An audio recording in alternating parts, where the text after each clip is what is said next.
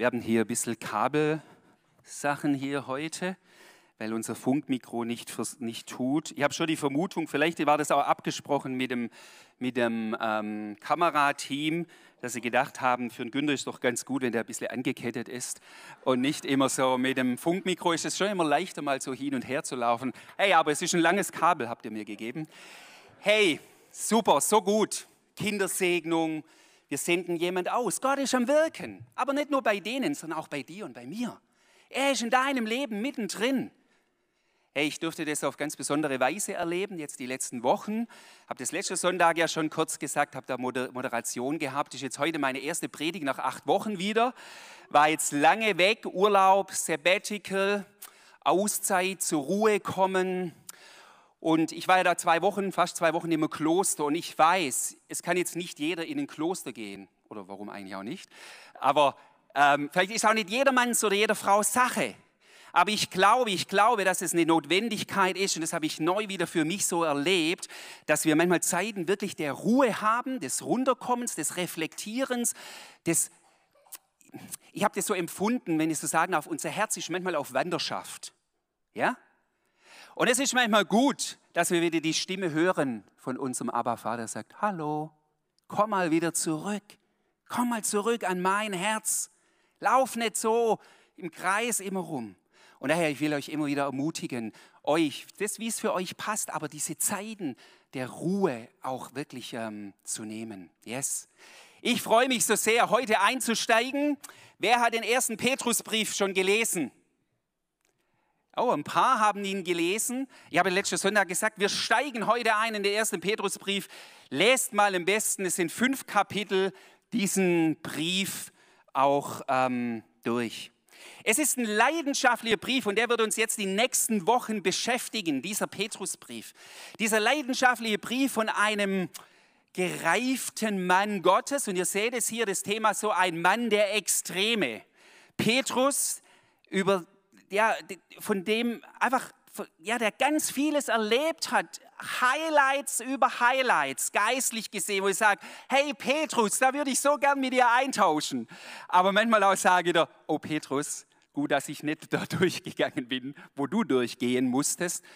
Und es ist so klasse. Wir nehmen uns Zeit, diesen Brief zu lesen und da reinzugehen. Und ich möchte euch ermutigen, persönlich, auch in eurer Bibellese, da dran zu sein. Wenn ihr im Hauskreis seid oder euch zu zweit mit jemandem auf einen Kaffee trefft, redet darüber, über diesen Petrusbrief. Ich war ja im katholischen Kloster und da ist ja eine Person immer ein bisschen gehighlightet, sage ich mal so. Und die gutste Frau heißt Maria. Egal wie man über sie ein bisschen denkt, mit manches finde ich da auch, kann ich da nicht, wirklich nicht so mit, aber letztendlich, biblisch gesehen, ist sie eine Glaubensheldin, ist sie ein Vorbild. Und worin ich das, und das ist, möchte ich zum Einstieg nehmen, wenn wir über jetzt den Petrusbrief reingehen, nehmt mal dieses Wort, jetzt muss ich gucken, ne, ich soll da mein Ding einschalten, genau. Dieses Wort aus Lukas 2, das ist aus der Weihnachtsgeschichte, als die Hirten und die, die Könige und so weiter gekommen sind und Dinge über das Kind, über das Jesus-Baby ausgesprochen haben. Dann heißt es aber, Maria aber bewahrte all diese Worte und erwog sie in ihrem Herzen. Oder andere äh, äh, Bibelübersetzung sagt, Maria aber prägte sich all diese Dinge ein und dachte immer wieder darüber nach. Ich glaube, dass dieser, Schlüssel, dieser Vers ein Schlüssel ist für einen lebendigen Umgang mit dem Wort Gottes. Es ist nicht immer so, dass dich immer alles gleich anspringt. Halleluja, wenn das geschieht, wenn dich Wort Gottes bang packt. Aber manchmal braucht es so, dass Dinge, die du jetzt vielleicht von hier hörst, aber wenn ihr mit auch drüber nachdenkt, das muss in deinem Inneren bewegt werden. Ja, erwog sie in ihrem Herzen oder hier heißt es, dachte immer wieder darüber nach.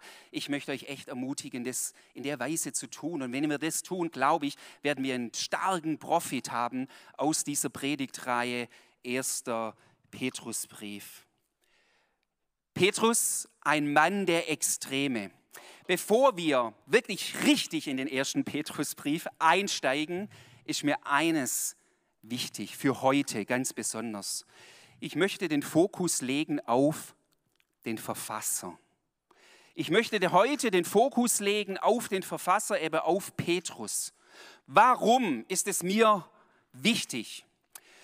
Theologie, dein Verständnis über Gott, wie du ihn siehst, wie du geistlich Dinge einordnest, was dir besonders im Herzen liegt, hat was mit deiner Biografie zu tun.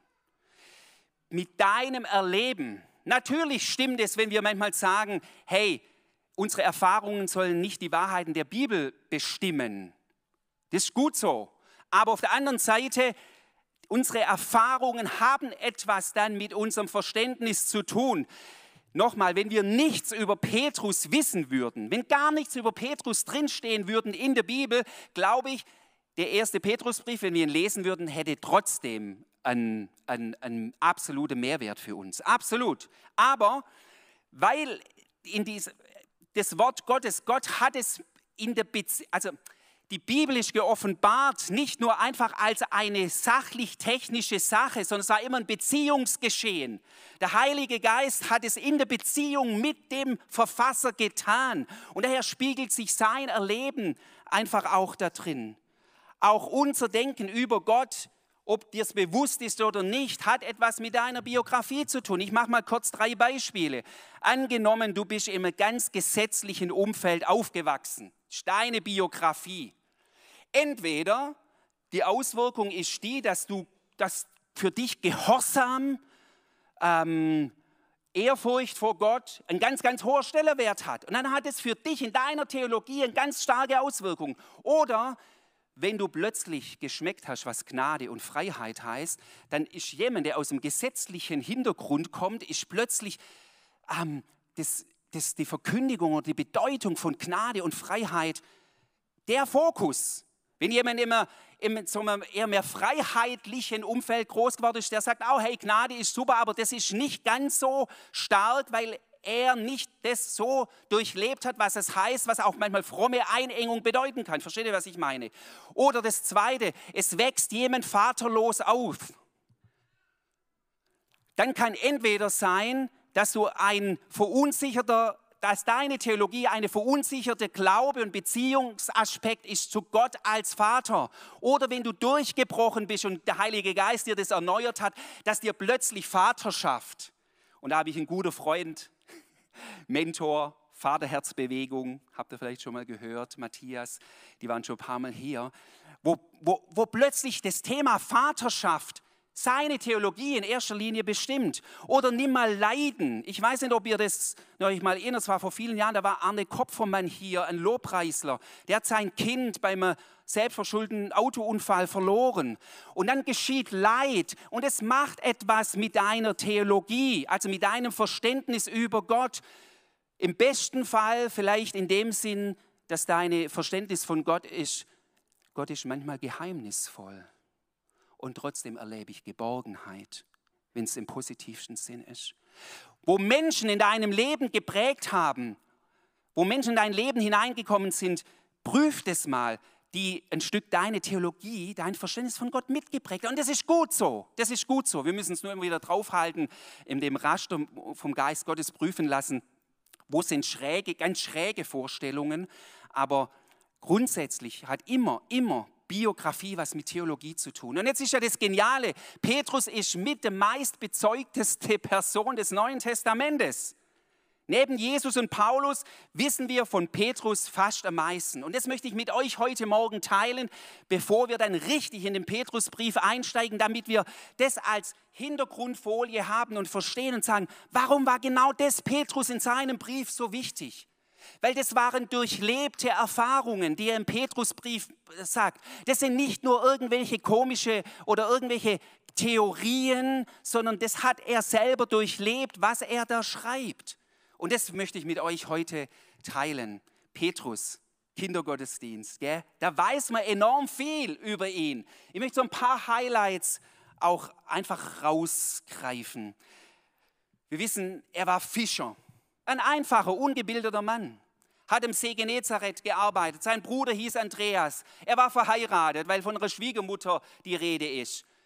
Hat in Kapernaum ein Haus gehabt. Vielleicht, wahrscheinlich kommt er von Bethsaida, aber das ist gleich der Nachbarort von Kapernaum. Petrus.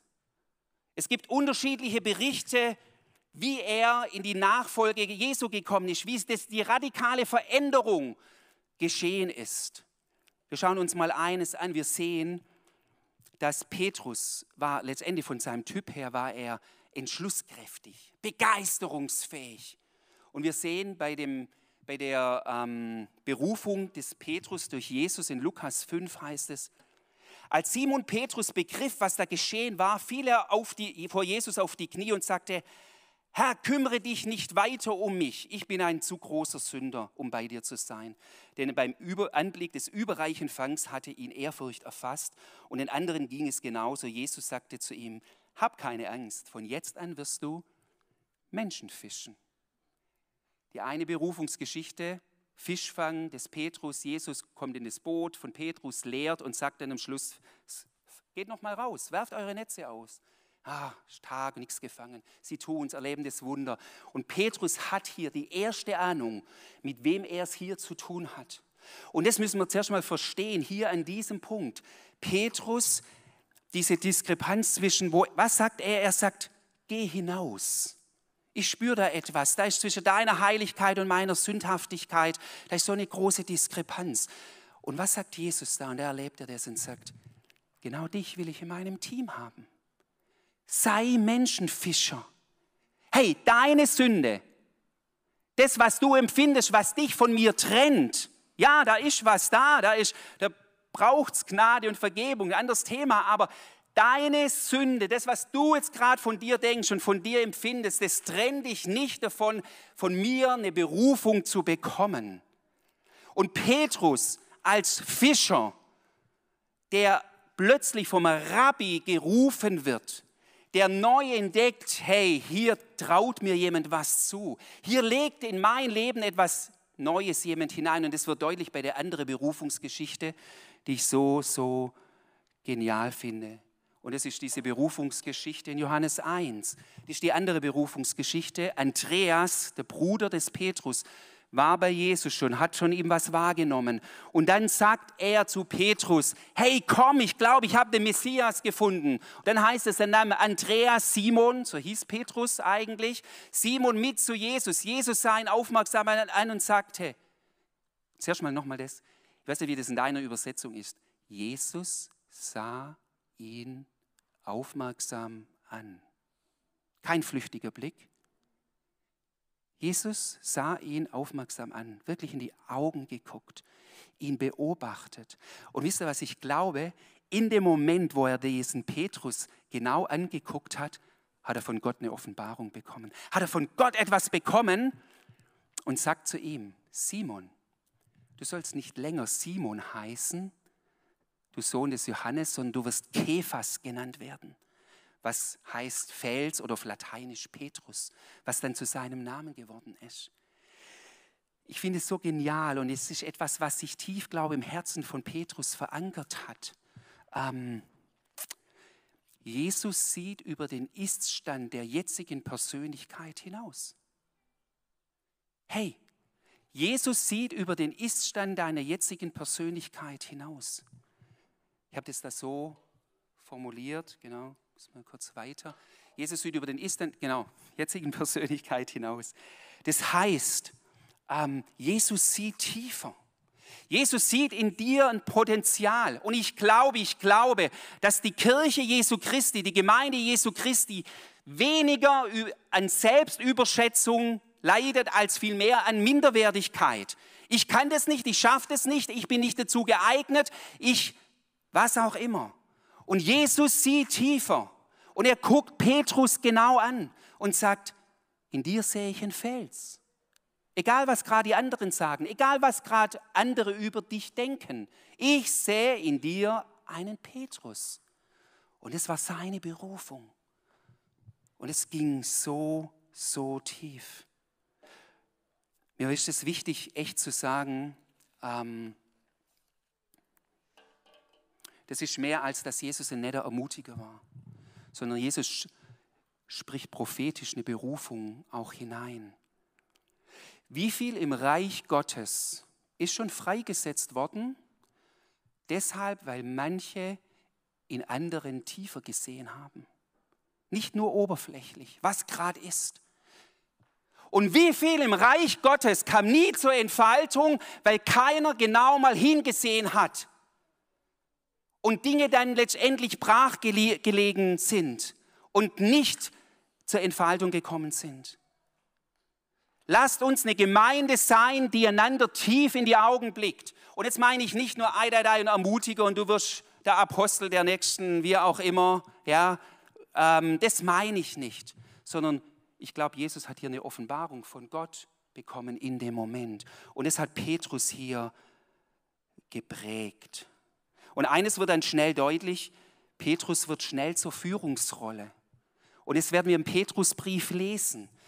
Petrus war ein Mann, der gelernt hat, Verantwortung zu übernehmen. In allen Apostellisten, ich habe mir mal die Mühe gemacht, in allen Evangelien, in der ganzen Apostelgeschichte, alle Bibelverse zu lesen, wo Petrus erwähnt wird. Und wenn du das mal liest, das ist ganz schön viel, wenn du das mal liest, dann siehst du in der Apostel, in dieser Aufzählung, Petrus steht immer an erster Stelle. Er war immer den, wo manchmal die Leute, die anderen Jünger sagen, Petrus, frag mal den Herrn, wir checken es alle nicht, aber frag du mal und einfach Petrus diese Aufgabe hatte, Verantwortung zu übernehmen. Und das wird sich durch den Petrusbrief durchziehen. Hier spricht einer nicht von oben herab, aber der eine große Verantwortung sieht für die Leib Christi, für die Gemeinde. Da schwingt Leidenschaft mit. Das wird bei Petrus enorm deutlich. Er war so hautnah dabei, ihr kennt es wahrscheinlich. Oft war er bei denen Dingen dabei, mit Johannes und Jakobus noch, die drei bei diesen Highlight-Dingen wie Totenauferstehung, wie bei der Verklärung und im Garten Gethsemane. Da, waren, da war Petrus mit beteiligt. Er sah, wie jemand von den Toten auferweckt worden ist. Er war auf diesem Berg dabei, als Jesus verklärt worden ist und es da deutlich geworden ist, Jesus war Menschengestalt, aber hier seine wahre Person, seine Göttlichkeit so offenbar geworden ist. Petrus hat so viel miterlebt, hat so viel gehört, er war mit in all diesen Dingen dabei und es hat sein Herz bewegt. Und dann, ich habe gesagt, der Mann der Extreme. Ja, er war Leiter. Und dann kommt eine Geschichte, und ich habe das vorher beim Gebet kurz gehabt, du bist immer treu, wo ich vorher das gebetet habe, Mann der Extreme. Ein Mann, der mal tiefe Erkenntnis hatte und dann mal wieder gar nichts verstand. Und es gibt keine, keine ähm, bessere Stelle oder, oder wo die Extreme so deutlich zum Ausdruck bringt als eben diese.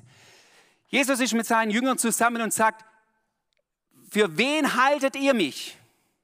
Und dann hat Petrus den Durchblick hoch 10 und sagt, du bist der Messias, du bist der Christus. Und er hat Verständnis, geistliches Verständnis. Und dann geht es darum, als Jesus ihnen das so offen sagte, also er in Klammer geschrieben, dass er leiden musste, ist der Zusammenhang, nahm Petrus ihn beiseite und machte ihm Vorwürfe. Doch Jesus drehte sich um, sah die anderen Jüngern an, also die Jünger waren dabei, und wies Petrus scharf zurecht und sagt, geh mir aus den Augen, du Satan. Petrus war ein Mann, der beides erlebt hat zwischen Offenbarung und Verblendung. Vielleicht siehst du dich in deinem Leben gerade. Ich weiß ja, wo du gerade dich siehst und einordnen würdest in diesen zwei Extremen, wo du sagst, hey, ich, ah, ich erlebe gerade so viel Offenbarung, mir werden die Dinge immer klarer. Dann freu dich dran. Halleluja, wenn das gerade geschieht. Aber vielleicht bist du gerade in der anderen Situation und Petrus hat es ja nicht schlecht gemeint, als er Jesus gesagt hat, nee, Jesus, nicht leiden. Das ist nicht dein Weg. Aber er hat es null gecheckt. Er hatte keine geistliche Sicht. Vielleicht sitzt du jetzt gerade hier und verstehst gerade nichts mehr. Oder hast plötzlich keinen Durchblick. Willkommen. Petrus kann dich verstehen. Hey, und das sehen wir an Petrus. Er ist nie dieser hochmütige Typ, sondern letztendlich, wird im Petrusbrief auch sein, voller Demut, der selber weiß, wodurch er gegangen ist, von tiefer Erkenntnis und auch extremer Verblendung. Petrus war sich manchmal seiner Sache so sicher. Wenn er dieses Bild, diese Geschichte nimmt von, der, von dem, wo er aus dem Boot steigt. Hey, diese Geschichte Und wir sagen oft der sinkende Petrus. Ich würde ja mal sagen, der mutige Petrus. Kein anderer Jünger hat sich rausgetraut aufs Wasser. Petrus hat es gewagt, das sichere Boot zu verlassen. Und wir sehen hier an ihm auch zwischen Mut und Todesangst. Das ist Petrus. Ein unsagbarer Mut, der dann sagte, okay Jesus, dann wage ich's. Dann geht er raus auf, auf, aufs Wasser. Und dann plötzlich überkommt ihm wieder Todesangst. Vielleicht sitzt jemand hier, der genau das erlebt und sagt, ich habe etwas gewagt. Ich bin aus dem Boot ausgestiegen. Ich habe einen Weg gegangen, wo ich wusste, der wird nicht einfach gehen. Und plötzlich und plötzlich verlässt mich der Mut. Und es ist Todesangst da. Und ich stelle alles in Frage. Und dann zu erleben, wie Jesus ihn hält hey, das ist Petrus, Mann der Extreme. Und jetzt komme ich noch zu etwas, was für mich mit das Wichtigste ist. Und ich glaube, nur wenn wir das verstehen, verstehen wir den ersten Petrusbrief wirklich, wirklich ähm, richtig. Das prägendste Erlebnis in der Persönlichkeit des Petrus waren rund die Dinge, die Geschichten rund um Tod und Auferstehung Jesu. Das waren mit die prägendsten Dinge. Und Leute, die schlagen sich im ersten Petrusbrief nieder, wenn man das mal mit den geistlichen Augen liest, der Biografie des Petrus. Es stimmt, zwischen dem Erleben und dem Petrusbrief, man sagt so, der ist so 60, 63 nach Christus entstanden, liegen auch fast 30 Jahre. Da hat Petrus auch noch viele andere Erfahrungen gemacht. Aber die Erfahrung, die ich euch jetzt gerade noch geschwind reingeben möchte, des Petrus, das macht das ist sein Verständnis, sein Back, der Hintergrund, wo wir den ersten Petrusbrief lesen müssen. Und vieles kennt ihr da. Eben, Jesus sagt hier, alle werden ihr mich verlassen an diesem Abend des Passafestes, Abend, der Abend vor seinem Tod am Kreuz. Und da kommt er, Jesus, und sagt eben, ihr werdet mich verlassen. Und Petrus, und er meint es, glaube ich, zutiefst ernst, in dem Moment war er so verbunden mit seinem Jesus, sagt, Jesus, und wenn sich auch alle verlassen werden, ich werde dich nicht verlassen, sondern ich bin bereit sogar für dich zu sterben. Und dann kommt dieser Vers, Jesus sagt ihm, dass er ihn verleugnen wird und dann, das ist das Herz Jesu. Ich habe für dich gebetet, dass dein Glaube nicht verlierst. Wenn du also später umkehrst und zurechtgekommen bist, stärke den Glauben deiner Brüder. Das ist das Verständnis, das Petrus hat und das auch im ersten Petrusbrief zum Ausdruck kommt. Jesus hat, ist nicht überrascht über das Versagen, sondern sein Herz schlägt dafür, dass Menschen, wenn sie gefallen sind, nicht niedergedrückt bleiben, sondern dass Menschen wieder aufstehen. Da steht eigentlich noch der Vers davor und sagt, der Teufel wird versuchen, euch zu schütteln oder äh, wie der Weizen. Ja?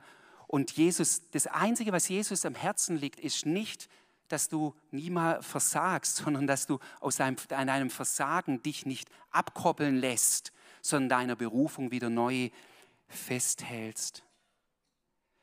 Und wisst ihr, der ganze erste Petrusbrief für mich, und da werden wir nächstes Mal dann da reingehen, ist auch ein Brief, hat viele Themen, aber wo eines leuchtet, die Gnade. Gnade ist nicht nur ein paulinischer, von Paulus ein geprägter Begriff, sondern zutiefst von Petrus. Was Gnade bedeutet, und das hat mit seiner Biografie hier zu tun. Genau. Petrus zwischen Wagnis und Versagen. Und auch hier sehen wir etwas in Petrus, als Jesus gefangen genommen wird. Wer ist der Einzige, der mitgeht überhaupt in diesen Hof? Petrus, super. Er war der Einzige. Auch hier sind alle weggegangen. Auch hier war, hey, da war etwas da, ein Wagnis. Und dann ist es aber doch, hat sein Herz angefangen zu zittern als er gefragt worden ist, du kennst doch den.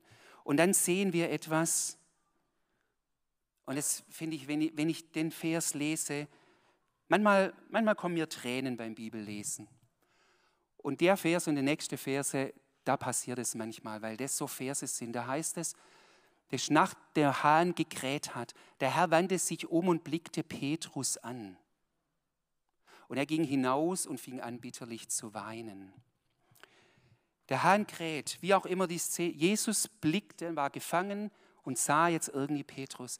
Was glaubst du? Was ist dein Bild von Jesus? Mit was für einem Blick, was für ein Blick hat hier Petrus getroffen? Was für ein Blick? So ein Blick von Petrus, ich hab's dir doch gesagt, du Versager. Oder ich glaube zutiefst, ein Blick voller Erbarmen, sagt Petrus. Vergiss nicht, ich habe für dich gebetet. Genau jetzt für die Situation.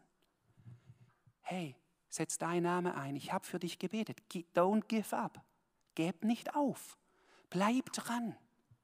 Das ist der Blick Jesu in diesem Moment. Und wisst ihr, für mich ist diese Situation der Scheideweg, wie es für Petrus weitergeht. Judas hat sich erhängt, hat auch versagt. Und Petrus musste sich entscheiden. Und wisst ihr, was seine Entscheidung war? Mit die wichtigste Entscheidung im Leben des Petrus war, nach seinem Versagen in die Gemeinschaft zurückzukehren. Da heißt es dann nämlich, er ging wieder dann zu den anderen Jüngern. Petrus hat die Erfahrung gemacht, wie wichtig, und deshalb setzt er sich für Gemeinde ein. Der Brief, der erste Petrusbrief ging an die Christen in den verschiedenen Gebieten. Es ging nicht an Einzelnen, sondern an Gemeinden. Und er wusste von der Bedeutung von Gemeinschaft und dass Gemeinschaft ein Ort ist, wenn sie vom Geist durchdrungen ist, wo Versagen nicht zur Beschämung führt, sondern wo Versagen zur Erbarmen führt und wo Menschen Wiederherstellung erleben und wieder neu gehalten werden. Ich könnte mir vorstellen, als Petrus das erste Mal Tür aufgemacht hat und zu den Jüngern reingegangen ist in dem Saal, wo sie vielleicht waren, nach seiner Verleugnung, dass er reingegangen ist mit gesenktem Kopf, wo er nichts gesprochen hat, wahrscheinlich noch Tränen überströmt war und einfach still war. Und es wird nicht berichtet, ja, aber ich könnte mir vorstellen, wie da waren ja Frauen, Männer dabei, der Jünger, Jüngerinnen, dass sie Petrus in den Arm genommen haben und sie gesagt haben, hey, wir waren doch auch nicht viel besser. Wir sind doch auch abgehauen. Hey, das ist das, was Petrus hier erlebt. Und das sage ich dir, mit die wichtigste Entscheidung. Wenn Petrus hier sich isoliert hätte, weiß ich nicht, ob all das geschehen wäre, was wir dann nur wunderbare Weise in der Apostelgeschichte lesen. Zieh dich nicht zurück im Versagen. Das lerne ich hier von Petrus. Sondern, und Gemeinde Jesu muss auch ein Ort sein, wo man dann Menschen nicht nur in ihr Versagen noch reinpiekst, sondern dann sie erleben, hey, hier ist wirklich, wirklich himmlisches Erbarmen und es ist mehr als unter den Teppich kehren. Da kann man vielleicht manche Sachen schon bereinigen. Das ist was anderes. Aber das ist für mich reife Gemeinschaft und das wünsche ich mir für diese Gemeinde hier, dass Menschen hier, die versagt haben, letztendlich hier wieder andocken können. Und wenn du, auch wenn du vielleicht zu Hause zuguckst, dich eher isoliert hast, dann prüf nochmal, ob dieser Satz heute etwas mit deinem Leben zu tun hat. Und dann, und es ist so klasse, als ähm, Jesus auferstanden ist, ich weiß nicht, ob ihr das schon so gelesen habt. Viele kennen Johannes 21, wo, Petrus, ähm, wo Jesus dann zu Petrus kam und sagt, liebst du mich, liebst du mich, also das dreimal.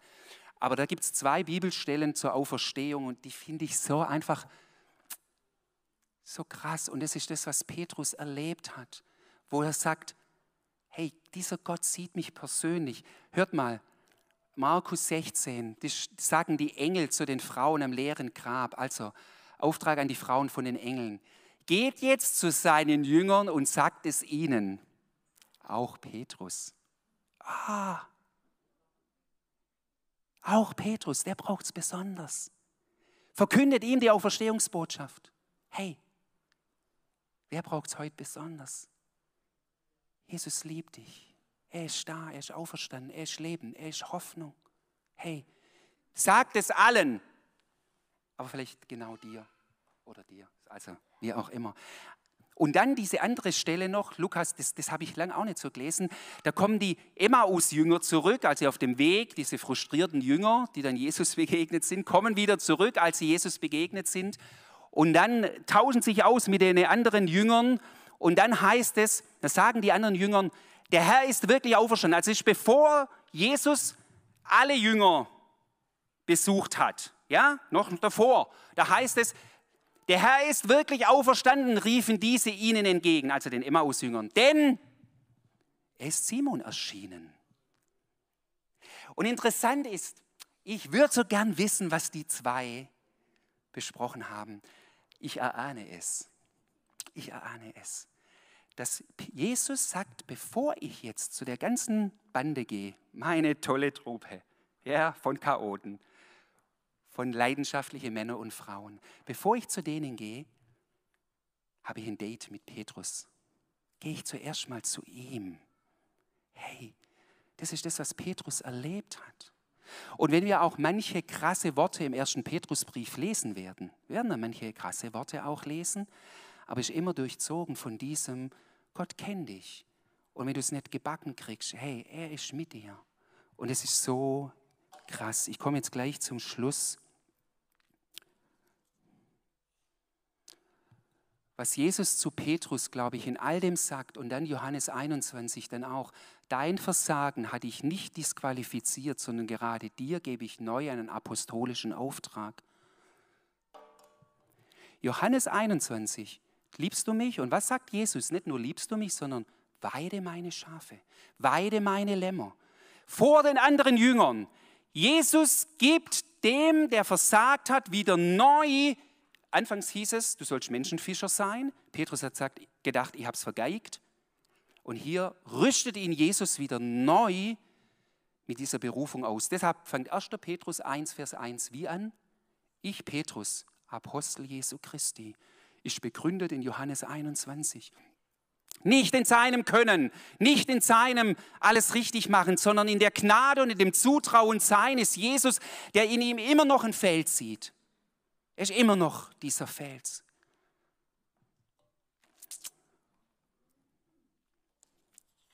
Und dann, hm,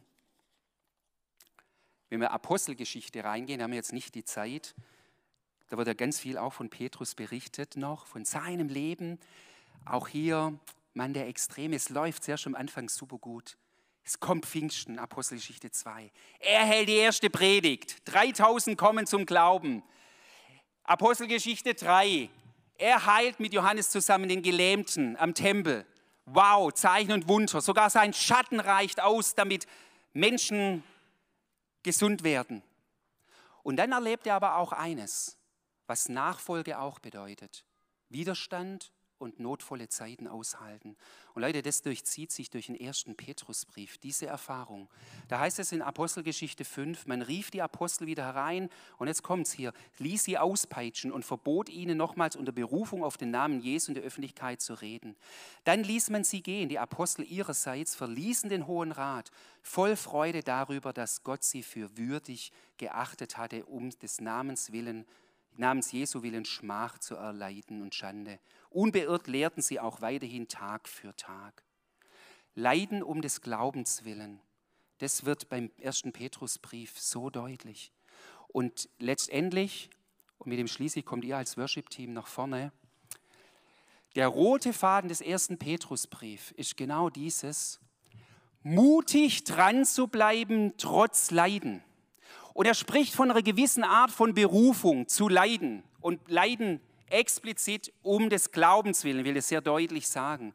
Und dass Petrus sagt, wie kommt ihr durch als Gemeinde Jesu in herausfordernden Zeiten, in Zeiten von Leiden, von Not, vom, vom feindlichen Umfeld? Wie bleibt ihr dran? Was braucht es da? Und da nimmt uns der Petrusbrief, und ich glaube, wenn ich das so sagen darf, und mir geht es nicht um Schwarzmalerei, aber wir glaub, ich glaube, wir kommen in Zeiten hinein, wo es braucht, dass wir standfest werden als Kinder Gottes, trotz manchen Umfeld um uns herum, die uns nicht immer wohlgesonnen sind.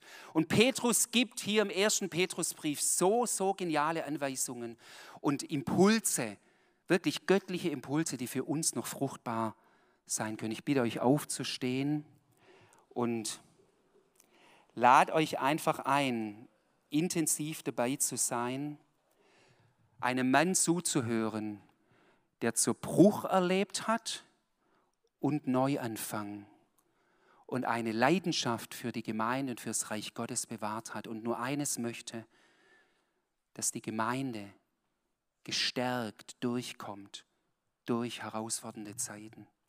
Jesus, und ich bete jetzt da dafür in deinem Namen, auch für uns alle, Herr. Herr, dass wir aus dem Leben von Petrus, ich habe es einfach jetzt so auf dem Herzen, nochmal das, was jetzt Petrus ausgemacht hat, ähm, sein Leben, sein Wirken, seine Erfahrungen. Ich möchte es nochmal aussprechen, heute Morgen auch über uns, dort, ganz am Anfang, was wir gehört haben, und Jesus sah ihn genau an.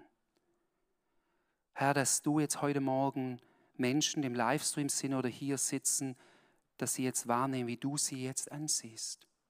Und wie du etwas freisetzt in ihrem Inneren, was vielleicht schon lang verschlossen ist. Auch neu von Berufung nochmal freisetzt im Namen Jesu.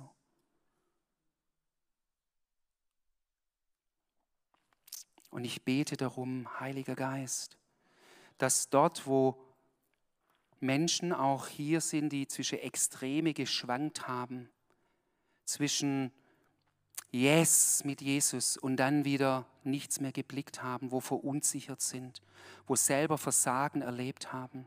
Ich möchte dir das zusprechen. Jesus sieht deine Verunsicherung. Und er sieht auch, wo deinem Leben etwas ist, was, was hätte können anders laufen, wo du falsche Entscheidungen getroffen hast. Aber du bist nicht disqualifiziert. Das gibt es nicht im Reich Gottes. Keine Disqualifikation. Oh Gott. Kommt gerade so ein 100-Meter-Lauf in Leichtathletik. Wenn man dreimal, glaube ich, einen Frühstart gemacht hat, wird man rausgeschmissen, disqualifiziert. Hey, und wenn du zehnmal und hundertmal einen Fehlstart machst, Jesus sagt immer, hey, starte wieder neu. Starte wieder neu. Vater, ich bete so sehr, dass wir diesen Spirit, und das bist du, Heiliger Geist, der auch den Petrusbrief durchzieht, den Spirit von Gnade ganz neu für uns erfassen. Und ich bete auch nochmal, Herr, dort, wo aus welchen Gründen auch immer Menschen Gemeinschaft ein Stück weit verlassen haben, Herr, dass du es ihnen offenbarst dass es deine Idee war, nicht singlemäßig als Christ irgendwo rumzutingeln, sondern hineinzukommen in diese Gemeinschaft und dadurch gestärkt zu werden auf ganz neue und besondere Weise. Und ich will noch beten für Menschen, wenn jemand hier ist oder im Livestream, der noch nicht in dieser Nachfolge Jesu lebt, der noch nicht von Jesus das bisher gesagt hat, ich will das wirklich, mich dem anzuvertrauen, der alles für mich gegeben hat, dann lade ich dich ein, mach dein Leben heute an Jesus fest. Sprich ein Gebet, komm nachher zum Segnungsteam. Vater, und jetzt bete ich für die vor uns liegende Zeit, dass du uns auf ganz besondere Weise diesen Petrusbrief offenbarst, Herr. Jetzt auch mit dem Wissen, wer diesen Brief geschrieben hat. Das bist du, Heiliger Geist, aber auch Petrus mit seiner Biografie. Und dafür beten wir dich an. Halleluja. Yes.